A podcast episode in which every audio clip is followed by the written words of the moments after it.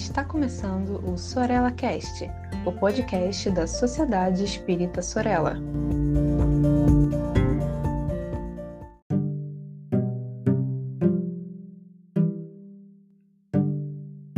Olá, muito bom dia, boa tarde, boa noite a quem está nos ouvindo, você, amiga ou amigo que acompanham aqui o Sorella Cast. Esse é mais um momento, mais um episódio da nossa coluna Mediunidade com Palhano e Hermínio. Como vocês sabem, nós estamos estudando dois livros que vão sendo intercalados aqui. Hoje é dia do livro Reuniões Mediúnicas, Teoria e Prática, onde Lamartine Palhano Júnior nos fornece elementos decisivos para a composição, então, do que seja uma reunião espírita. Estamos falando hoje sobre os componentes do grupo espírita. Mas, como nós temos feito aqui a cada episódio em que estudamos Palhano, é importante dizer que um grupo espírita, ou uma reunião espírita, ou uma reunião mediúnica, como quisermos, não é sinônimo de trabalho de desobsessão. Aliás, esse nome, como nós também sabemos, não é muito apropriado, não é mesmo? Deveríamos falar de socorro espiritual, o atendimento fraterno aos espíritos, já que nós estamos tratando aí de uma composição bastante amorosa de conversa, de diálogo com aqueles que, assim como nós, podemos estar passando por alguma dificuldade também, têm lá as suas provas, as suas vicissitudes a enfrentar. Mas a reunião de desobsessão, assim vulgarmente chamada, ela acabou sendo meio que a reunião mediúnica exclusiva. Eu não sei se vocês tiveram oportunidade de conhecer algum outro tipo de reunião espírita. Para mim, isso foi muito recentemente e eu não conheci, na verdade, no grupo espírita em que estamos atualmente, nós fizemos acontecer essa reunião porque antes ela não existia, que é a chamada reunião de experimentação que o Palhano vai é, colocar de maneira muito clara para a gente ao longo das suas obras. Vale a pena, então, subir um pouquinho a nossa playlist e dar uma procurada nos episódios em que nós falamos aí de desobsessão, de reunião espírita. O primeiro episódio dessa série sobre o livro Reuniões Mediúnicas, Teoria e Prática, por exemplo, aborda bastante a questão. Mas hoje estamos falando, como dizíamos, das pessoas que compõem o grupo. E é muito interessante notar, logo na abertura de um dos capítulos em que Palhano vai tratar do assunto, uma colocação de Kardec. Vocês me permitam ler. Perfeita seria a reunião em que todos os assistentes, possuídos de igual amor ao bem, consigo só trouxessem bons espíritos. E ele vai desenvolver o capítulo mostrando para a gente algo que me parece bastante raro, se não for inédito, nos atuais comentadores espíritas da mediunidade, que é a questão da amizade, da relação que os componentes precisam ter entre si para a criação de uma boa psicosfera, como diz o próprio Allan Kardec, o todo coletivo.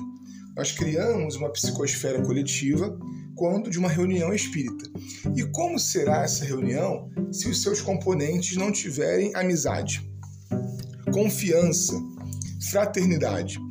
Esses passam a ser, então, elementos centrais para a organização de uma reunião espírita. Para que a presença dos bons espíritos, nós sabemos, seja constante, é necessário também que a nossa harmonia seja constante. Não estamos dizendo aqui de uma harmonia fabricada artificialmente, onde uma quase hipocrisia religiosa nos faz nos comportar de maneira diferente quando estamos no centro espírita daquilo que somos realmente. Na verdade, é até o contrário. A espontaneidade, a naturalidade são essenciais no desenvolvimento de um bom médium, de uma boa médium. Mas a harmonia que nós conquistamos naquela similitude de desejos, na conversa sobre os nossos objetivos, se cada um dos componentes de uma reunião está ali com uma perspectiva, dificilmente os vetores, que são os nossos pensamentos e sentimentos, vão se somar. E aí, se esses vetores dividem, se esses vetores diminuem, ao invés de somar e multiplicar, a gente acaba tendo uma psicosfera espiritual ruim, inadequada para o trato com os bons espíritos. Kardec mesmo vai assinalar quando ele está falando lá na revista Espírita, porque o trecho que lemos é do Livro dos Médiuns, do 330. se não me falha a memória. Mas na revista Espírita, quando ele fala da organização do Espiritismo, em dezembro de 61, ele diz assim: quando se cria um núcleo, precisa-se ser rigoroso na escolha, porque quase sempre basta um simples desejo ou uma adesão às ideias mais gerais do Espiritismo. Mais tarde é que se percebe o erro. Ou seja, os componentes do grupo, desde o início de uma reunião, precisam ser escolhidos. E escolhidos por quem? Por uma autoridade que virá com a sua clarividência dizer quem serve e quem não serve? Não, absolutamente não. Escolhidos pelo próprio grupo. A ideia de formar um grupo espírita seja dentro de um centro, seja o início de uma nova instituição, sempre parte de um coração que conversa com outro e que traz mais um outro. Esse núcleo precisa ter estabelecido quais são as condições de similitude, de afinidade, de sintonia para que um grupo se forme.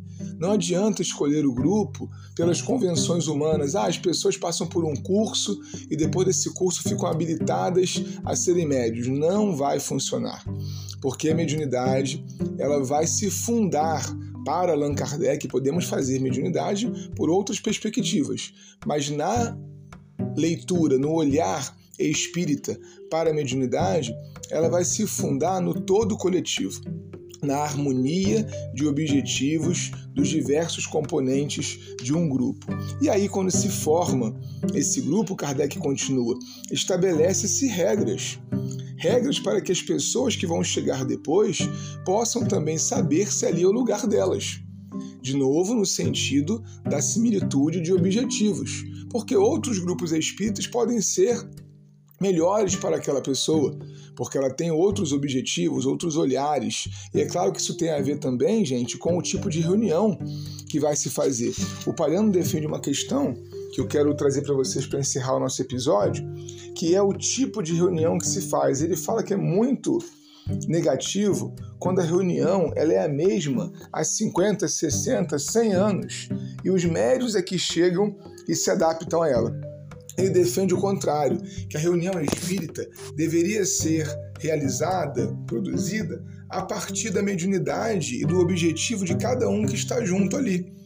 Então, um centro espírita poderia muito bem ter um tipo de reunião quando aquele grupo já não estiver mais presente, desagregou, outro tipo de reunião, adaptando-se sempre às modalidades mediúnicas e aos objetivos de quem está presente. Porque quando fazemos uma reunião que é sempre a mesma e as pessoas que chegam é que devem se adaptar, a gente cai num grande erro que é a pessoa reproduzir alguma coisa que ela não tem condições. Imagina, reunião é de desobsessão, não tem nenhuma outra.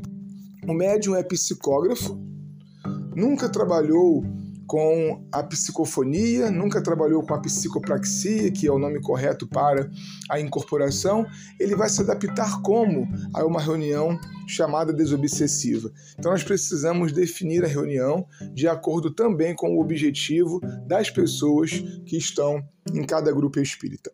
Um forte abraço para cada um, para cada uma e até o próximo episódio dessa coluna Mediunidade com Palhano e Hermínio.